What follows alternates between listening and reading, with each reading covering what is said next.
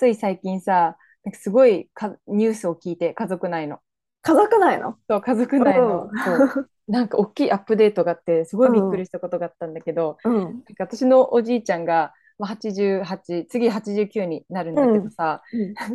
一人暮らしするためになんかマンションを買ったとかって言い出して。ある程度、だって今だって、ほぼ一人暮らしじゃん。そう、まあでも私の、まあ、家族とか、まあみんな周りにさ、近くにいるから、うん。そう、だからすぐ行ける距離なんだけど、うんうん。そう、なんか、まああるところに引っ越すとか言って、で、なんでそこに、その土地が好きだからってこと？そうそうそう、こうなんかさ、ロータリークラブとかさ、なんかいろいろこう、奉仕活動とかやってて、あ、で、そう、そういう集まりが、まあ、毎週、そこら辺の地域であって、でもさ、車もさ、今まで運転してたけど、もうややっぱ危ないんだよ。うんうんうんだ。から、まあ、私たち的にも、家族的にも、かあの車運転してほしくなくて。うん。で、まあ、車運転しないってなったらさ、どこにも行けなくなっちゃって、またどんどん老けてっちゃうじゃん。そうねゆうんうん。そうだバスも不便だしね。なんとなくあそこもね。ここら辺ってバス少ないじゃん。うん。そうだから、原茶も怖いしね。そう現状なんてもう怖い怖い、絶対事故っちゃう。とかタクシーも好きじゃないとか言うし。そうだね。そうで、まあ、そういろいろ考えて、じゃあもう引っ越せばいいんじゃないかみたいな。すごくない？おじいちゃん。はもう90手前にして、ひ一人暮ら 一人暮らしっていうか。うん、びっくりだけど、うんでもなんか、私から見てると、こう第3、第4の人生をもう一回楽しん。たいのかなとか思って。今はさ、一人、まあ、あれじゃん。すごい近くに住んでんじゃん。本当に近距離に住んでるじゃん。うん。でも一応一人で全てやってるわけでしょ？身の回りと自分の世話は。最低限、なんか洗い物とかはやらないよ。でも洗濯物やってうん。とか朝ごはん食べてぐらいはできるけど、あんまり家のことはできない。じゃあそれ一人暮らしになったらそれはでき、できるっていうかそれをするっていう覚悟で一人暮らしするってこと？そう。なんか家にご飯誰も作っていけない、いけないうんうんよとかって言っても、大丈夫とか言って。もうそこまで絶対考えてないでしょとか思って。ゴミの分別とかさ、やったことないような人だよ。えー、そうやってもう、もう一回一から社会を、社会勉強していくんじゃない？ねえ。そう。だから、まあ、びっくりしたと同時に、なんかいいなって思って、こういううん。何歳とかね、関係なく、ちょっともう一回違うところ行きたいとかさ、すごいこういう。やってみたいみたいな。うん。いいと思う。90手前だもんね。うん。だから新しいチャレンジをね、ちょっとおじいちゃん応援しようと思って。ね、応援したいね。まあでもそれでも近いからね、まだ。自転車で、まあ10分15分の距離だから、まあ、通えるけど、今ほどね、ほ今だってほぼ毎日行ってるじゃん。うん。もうそういうレベル30秒の距離だからね、今。ね、そういうレベルじゃなくなるからさ、やっぱりちょっと物理的に距離もあるからうん。変わってくるとは思うけど、まあいいと思うよ。やってみることに価値があるしね。で、そう、まあ、戻ってくるかもしれないしね、数ヶ月後、やっぱりちょっと不便だからやめたとか言って、うん。帰ってくるかもしれない。やってみて、やってみたいんだと思うよ。ね、うん。いいと思う。おじいちゃん素敵。おじいちゃん頑張れっていう、うん最近の私のおじいちゃんアップデートでした。私はブレた。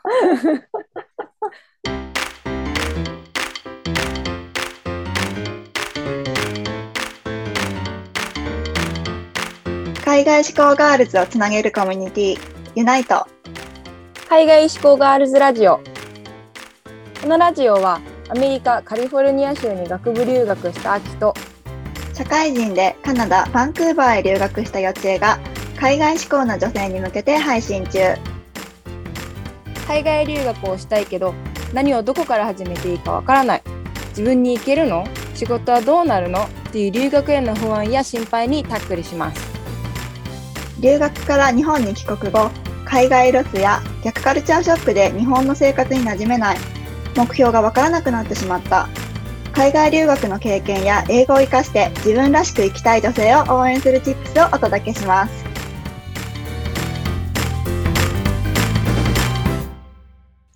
What's up everyone? 皆さんこんにちは。改めましてユナイトの秋とよちえです。えっと、今日のエピソードでは、英語が日本にいるとできなくなってるとか、うんうん。あ、英語ちょっとできないかもしれないっていう不安とか、こう、怖い気持ちがあるときについてお話ししていきたいと思います。で、これは、まあ、最近私自身が感じてるうんうんことでもあるんだけど、こう、私はさ、日本で、まあ、日系の会社で働いてて、うんやっぱ日常的に英語はさ、使わないんだよね。あ、コアカーが日本人だしね。そう。うんやっぱり社内の人がさ、みんな日本人だとさ、うん。ね、ほぼ日本語になるし、で、クライアントはみんな英語の人だけど、うん。でもだからといって、もうずっと朝から夜まで英語でこうはコミュニケーションを取るわけじゃないから、うん。やっぱりどうしても、まあ、日本語9.5割、英語0.5割みたいな、うん。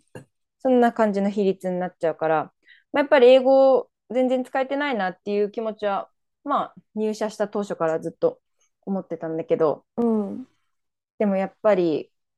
こう、まあ文章を書く、やっぱメールとかチャットとかがさ、うん。メインだから、書く分には全然、なんか英語力落ちたなとかもないけど、うん。話してる時に、なんかこう、やっぱり思ったことがすぐに出てこなくなっちゃったりとか、うんうん。単語が、あ、この単語ってなんて言うんだっけとかなっちゃったりすることが、まあやっぱり多々あって、うんうん。そうで、そういうことがさ、まあここ何ヶ月とかさ、あったから、なんか、あ、やばい、英語下手になってきてるとか、できなくなっちゃってきてるっていう恐怖感がすっごいあって、うん。でも完全に忘れることはないとしてもさ、やっぱり昔の、ね、こう、すごい、あ、もう、ハイエストレベルの時から比べると、こう、劣ってるっていう気持ちがやっぱり自分の中であるから、うん。そういう、まあ、やっぱり不安な気持ちとどういうふうに向き合うかとか、そのまあ、マインドセットの持ち方うんみたいなのは改めてこう自分と向き合って考えないとなっていうのをね、そう最近思ってるの。うん特になんかさ落ちたっていうか多分さ錆びてるっていう感じかもねうん。なんかさ自転車とかもさ乗れててもずっと乗らないとさ乗れなくなるじゃん？うんでもそれって乗れる能力がなくなったわけではなくてただ錆びてるだけうん。だからまた使い出せば戻ってくるかなとは思うけどねその感覚みたいなものはさねうんうん。うん、でも日本にいるとなかなかね、日常生活が日本語だからさ、どうしてもさ、英語を喋るときにさ、英語で考えてるつもりでも、ちょっとやっぱり日本語入ってくるっていうか、うん。日本の感覚で考えてるっていうのはすごいあるから、うんうん。なんか、喋ってるときに出てこなくなるっていう感覚はすごいわかるかも。ででもさ、幼稚園の場合うんはやっぱ英語がメインでさ、仕事をしてるじゃん。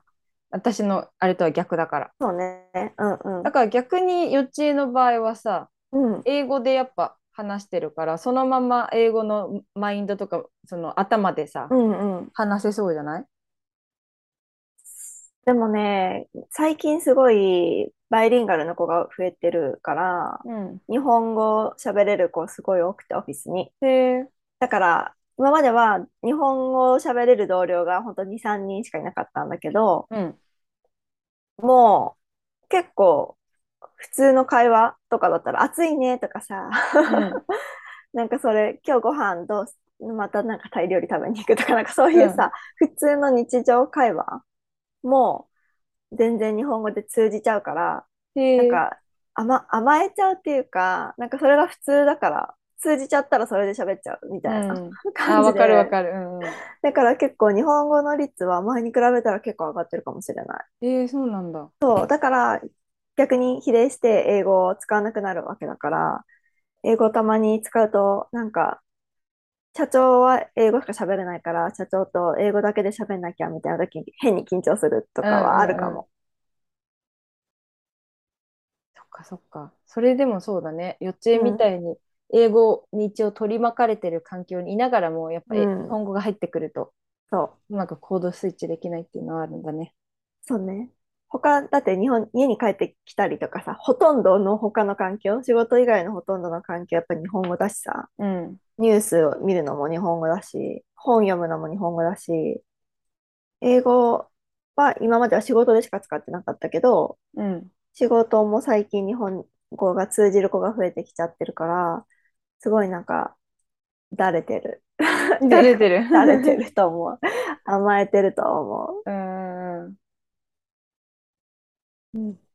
ででも焦るかな。なんかさ、特にさ、私はこの環境にいるから、そんなになんか焦る必要とかもそんなにないけどさ、うん。なんか日本の企業で自分が勤めてて、周りも日本人で、英語、それこそさ、必死に身につけてきた英語が全然使えなくて、使、どんどん使えなくなってるって思うとすごい、なんか失われていく感じあるよね。自分が努力して得たものがう。んうんうん。だかららそそれは恐怖感はね。そう、前の会社とかは日本の会社だったから、すごいわかる。なんかどうしようってすごい思ったし、うんうん。もったいないとかって思っちゃった。そう、もったいないんだよね。で、こう今までもさ、ポッドキャストの他のエピソードで、まあ、英語のレベルを保つ方法とか、うん。あと、まあ、ネイティブの人と話す時の、とか、まあ、ネイティブだけじゃなくて、まあ、英語を話す時うんのマインドセットの持ち方とか、まあ、そういう話もしてきてはいるけど、これやっぱり、そういうマインドセットとか、あの英語のレベルを保つ方法とかも、まあ、実践はしてるはしてるけど、うんでもやっぱりこう錆びていっちゃうっていう感覚は拭えないっ。ていうのが正直なところで、そう、だからしかもさ、まあ、他の人とこう比べることはやめるとかさ、そういうのはできるけど、でもやっぱりうん過去の自分とさ、すごい比べちゃったりするじゃん。うん。だからそこがすごいやっぱり難しいところ。やっぱりこう他の英語できてる人とかネイティブの人とさ、比べても、そんなのまあ仕方ないじゃん。うんうん。だけどやっぱり昔の自分はここまでできてたってやっぱりできてた証拠があるから、そうね。そう、それができなくなってるっていうのが、やっぱりね、私的にはこうプライドもさ、あるからさ、すごい悔しい気持ちもあるし、あんなに何年間も、まあ、お金と時間を費やしたのに、それがこんな簡単にね、たったの2、3年間とかでやっぱ錆びれちゃうって思うと、うん。すっごい悲しいし、なんか不安。うんうんうん。だから、そう、そういうのはすごいやっぱりリアルなことだなって思って、そう、ぜひね、なんかこういうリアルなやっぱり事情とかもリスナーの皆さんには届けたいなと思って、そう、ちょっと正直なところを話そうかなとは思ってるんだけど、これはね、なんか簡単なソリューションはないなって思っちゃ今特に何かこう、じゃあ、なんだろう。仕事をしてて、このまあ焦、焦る気持ちとかなくなっちゃうみたいな、もったいないな、みたいな不安がある中で、っていうフェーズ、特になんかその、どういうふうにしたらいいみたいなソリューションは今のところは見つかってないっていう感じかな。う。私の場合？そう、秋の場合。私の場合は、そうだね、まあ不安なフェフェーズにいて、うんだけど、その不安もあるから、まあ私の場合は、その解決策として、もう日本出て海外行こうってやっぱり思ったから、それは、まあ私なりの解決方法うん、として、まあやっぱりね、日本、いろんな理由もあって、日本じゃなくて海外がいいなとか、英語圏がいいなっていうので、まあ、行くっていう、まあそれもね、解決方法の一つではうん、うん、あるし、まあ、その方法を自分で決めたことによって、まあ、今はやっぱりこうどうしてもあ英語力落ちてるなとかって気分が下がることとかもあるんだけど、まあ、でもまた戻ればその英語の環境に。やっぱり戻ってくる、英語力も。うん、うん。と思ってるから、まあ、今ここを耐えれば頑張れるなんか大丈夫っていう気持ちはあるから今,、うんうん今を頑張って耐えようっていうそういうフェーズに来たかな。そっかそっか。特になんかもう、もう、もう行くことがまたね、決まってるし、まあそれに向けてやることっていうのはあると思うけど、日本にいて英語を伸ばすこととかに対する頑張りっていうよりかは、今は違うことに力を注いでるって感じだよね。うん、そう、もう行くうんっていうことにね、うくことにね焦点を置いちゃってるから、そっか。これがじゃあもし行かない人だったらどうしたらいいんだろうって思った。ね、そう、私ももしね、うん行かないんだったらどうするかなって考えることもあったけど、やっぱ、もう、でもさ、環境を変えるっていうのしか一番改善策はないんじゃないかなって思っちゃうんだよね。そういうやっぱり話す環境に行くのがさ、一番取り戻せる、うん。維持ができると思うから、全く英語のない環境なのであれば使える環境をね、外資に行くとかなんだろうこう家も一人暮らしじゃなくてそういう外国人がいてこうシェアできるような環境に行くとかねそうそうそう、まあそういう選択肢があるのかなっていうのは思そうだね。お友達作るとかね、英語を喋る。それぐらいしか思いつかないよね。やっぱ日本にでできることって言ったらさ。うそうだねまあそあとは英語喋るパートナーを 見つけるそれが一番手っ取り早いけど。うん手っ取り早いね。でもあれだよね。やっぱりさ、その環境を変えるっていうか、自分がいる場所うんを英語を話すところっていうところにしていくっていうのがやっぱりさ、日本にいてもどこにいてもうん一番早いなとは思うから。そうそうでね環境変えずにさうんじゃあできることっていうと本当英会話通ったりとかさそうそうそう。でもそれだとちょっとね、少ないよね。多分その英語を取り戻すみたいなのにしたらさ、週に1回1時間とかじゃさ、99.99%日本語じゃん。うんで、そんな0.001%やってっても、あ、ちょっとなんか、あ、戻ってきたっていうタイミングでまた日本語に戻っちゃうしさ。うんだからそこはすごい、うん。できるだけ長く入れる方がいいかもね。日本にいるんだとしても。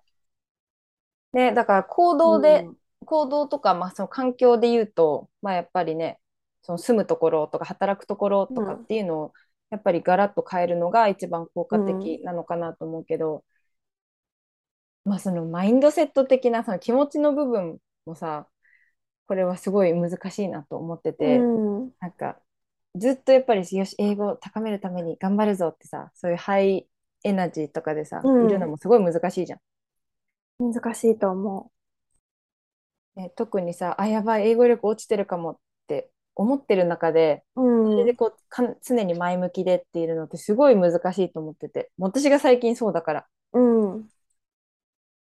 そう。だから、まあ、環境をね、変えるのも大事だけど、でもそのどういう気持ちで今のこの不安と向き合うかっていうのはね、結構そっちも大事だと思うんだよね。うんうん。まあ、その向き合い方もね、こうすればいいっていう方法は、まあ、見つかってはないけどさ、うん。でもちゃんとその不安だっていう気持ちをそもそも認識するとか受け入れるとか、うんうんなんかそうするところから、まあ過去のね、なんか自分と比べるっていうところから、こう、なんていうの、アンリーシュされるうんみたいなのにつながるのかなと思うけど、今聞いてくれてるリスナーの人もそういう人多そうじゃん。海外に行ってうんて、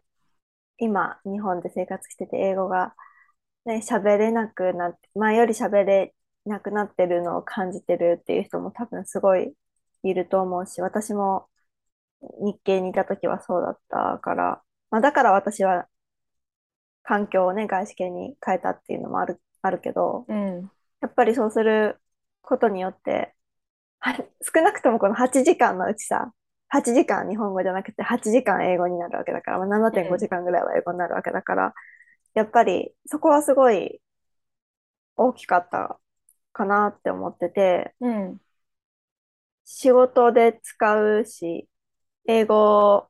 使えないと仕事にならないみたいうなん。ところに行くとやっぱり、なんて言うんだろうな、し喋らなきゃいけないし、あと、同僚のみんなから学ぶ言葉とかさ、スラングとかさ、うん、使い方っていうのはすごいあったから、そういう意味では、私は、私がやって一番手っ取り早かったのは、仕事を変えたこと。うん、うん、うん、だけど、やっぱその前に、なんだろう、オンライン英会話とか通ったりしたりしたけど、でもやっぱりそれを、ね、まあやらないよりは絶対やった方がいいけどさ、うん、なんか週に1回とかやるんだったら、やっぱり毎日ちょっとずつでも英語に触れるとかね、なんだろう。そういう何かやってるぞっていうことを自分に言い聞かせるみたいな。うん、そうだね、うん、うん、うん。そうすると少し安心するのかもしれない。うん。なんかさ、まあもちろん英語話すとか、その英語自体、うん。うん、まあキープできたら一番いいけど、でもうん私が最近、なんだこう、意識的に改善しようとしてることっていうか工夫してることがさ、まあ例えば英語のその喋れる能力とかそのスキルっていうのはちょっとやっぱり下がっちゃってるかもしれないけど、でもそのちょっと失った分やっぱゲインしたものもすごい多いなって私は思ってて、うんうんうん。例えば、まあ、英語はもしかしたら前みたいにね流暢に話すとか単語がパッて出てくるとかさあとなんだろうこうスピード速く喋るっていうのは、うん。まあ、できできなくなっちゃったかもしれないけどでもその代わりにこうなんだろう日本語で、まあ、話してで仕事してたことによって別のさコミュニケーションスキルとか私はすっごい伸ばせたの。うんうんうん。だから、まあ、もちろん、ね、悔しいんだけど悔しいしあとまあすっごい不安ではあるんだけどでもさらにこう自分のそもそもコミュニケーションっていうところにさらに磨きをかけられるようなうんスキルとかを得ることができたからそのスキルってね日本語でも英語でもやっぱ使えるスキルその言語関係なく応用できるスキルなんだろうなと思うから、まあ、失った分そういうものが得られたのはすごい今後の力にはなると思うから、なんかそういった部分で私は自分を励ましてる。うん、いいね。その、まあ、失ったっていうか、そこに時間をかけなかった分、他に時間をかけてるわけだからうんね。うんそこで得たものっていうのは絶対あると思う。ね、すごいね。それいい気づきだと思ね、やっぱりこうないものとかにさ目向けちゃいがちだけう。そうどね。なくなっちゃうものとかね。そうそうそうやっぱ人ってさ、ね、やっぱり権利とかさそういうスキルとか、何か得たものを失うことって一番怖いって言うじゃん。そうね。だからよくさ権力者とかさこうプ,、うんあのプリビレッジがある人うん。ははそのそういう権力とかプリビレッジとか力を失うのが怖いからそれを守るためにいろいろ必死になるみたいなうことん。もさ言うけど、ね、今回の場合はその英語力っていうもの自分が持ってるものをやっぱり失うっていうのはすごい怖いからうんここにどうしても焦点がいっちゃうけどでも逆に得られるものにそう焦点を当てるっていうのはすごい大事だなって思ってそこはなんか自分的に、まあ、人間的にね成長できる、いいシフトチェンジというか視点の変え方だなとは思った。うん、そうだね。失ったものの代わりに得たものっていうのは絶対あるから。うん、ね、今聞いててさ、不安になってる人も、じゃあその代わりに自分何が、何を得ることができたかみたいなこと考えたら、なんかすごいいいシフトチェンジ、視点を変えてることになると思うから、うん、ぜひ失ったものだけじゃなくて、代わりに得たものうん、うん。みたいなのを考えてもらえたら気分が晴れるかもね。ね、うん。そう、まあ、あとはやっぱり長い目で見てね、うん今はどうしても英語の環境じゃないから、こうどんどんこう錆びちゃうって感じてるかもしれないけど、まあ、ずっとその環境にいるわけじゃないから、うん。あとまあ変えるために、じゃあその外資系行きたいから、その外資系に行くためにこういうなんか準備をしようとかね、うん。であの幼稚園みたいにちょっと英会話か通ってうんうんスキルもうちょっと上げとこうとか。でまあ私の場合はね、もういっそのこと海外に行っちゃえとかっていう プランもね、オプションもあるから、そうまあ、そういうことうんをやってみるとか、これやっぱり今だけじゃなくて、じゃあ将来的に長い目で見た時にどうやってそれを変えられるかとか、やっぱそういう視点を未来とかうん。オプションを広げると、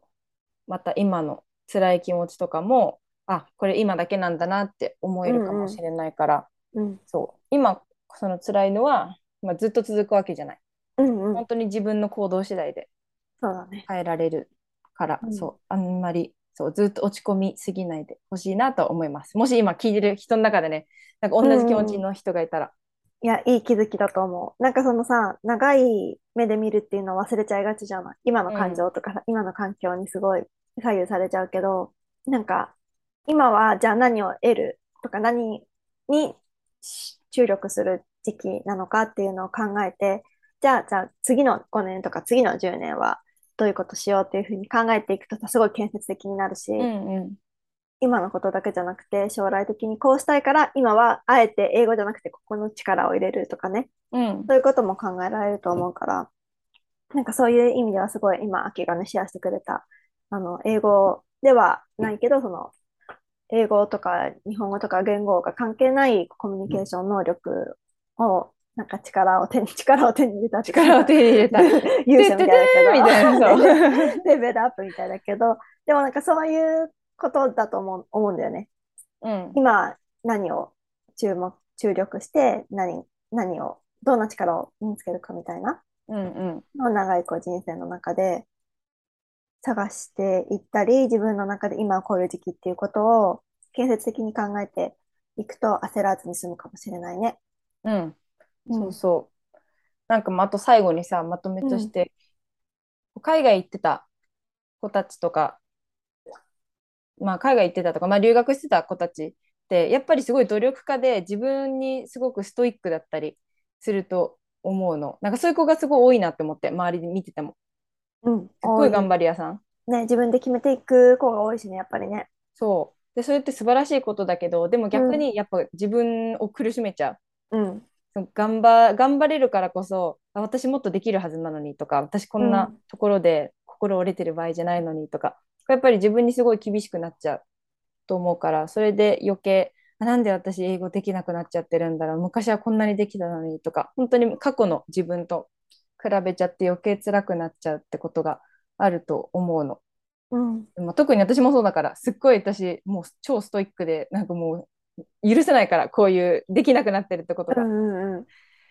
そう、だからすっごい私も、なんか今、まあ今っていうか最近辛かったんだけど、そう、まあでも、なんだろう、この失うっていうのは一生のことじゃないし、うんうん。得たものはもう一回取り直せるし、そう、なんかこれって誰でも起こり得ることだから、どんなに英語ペラペラな人でもさ、その私も7年とか言ってたけど、やっぱりこうやって簡単に忘れちゃったりするから、うんうんうん。なんかもし今同じような感じでやばい英語できなくなってるって思ってたらなんかそれは全然自分だけじゃなくて何年言ってたとかっていう人でも起こってることなのでうんなんかそこはあんまり落ち込みすぎないで、まあ、今代わりに得られるものとか将来じゃどうやって変えていきたいかとかっていうことをねぜひ考えてみて今の時期をその乗り越えてもらえたらいいかなと思います。ね。そうね。皆さん、今日は秋からすごい勇気もらえるエピソードだったと思うので、ぜひね、なんか感想とかあったらシェアをしてもらえればと思います。はい、そう、私たちのジオネームで投稿できるコメントのフォームがあるので、私たちの、えーインスタグラムのリンクに貼ってあるのと、あと概要欄にも入れておくので、ぜひコメントとか、あと、まあ、今回のエピソードの感想とか、なんかもらえたらすごく励みになるので、ぜひもらえると嬉しいです。あと、フォームの他にも、あの、インスタグラムの DM とか、あと Gmail もあるので、えっと、インスタグラムも Gmail も unite.cgmw でやってますので、つながってくれればと思います。はい。じゃあ今日のエピソードはこんな感じで終わりにしていきます。はーい。じゃあ次のエピソードもお楽しみに。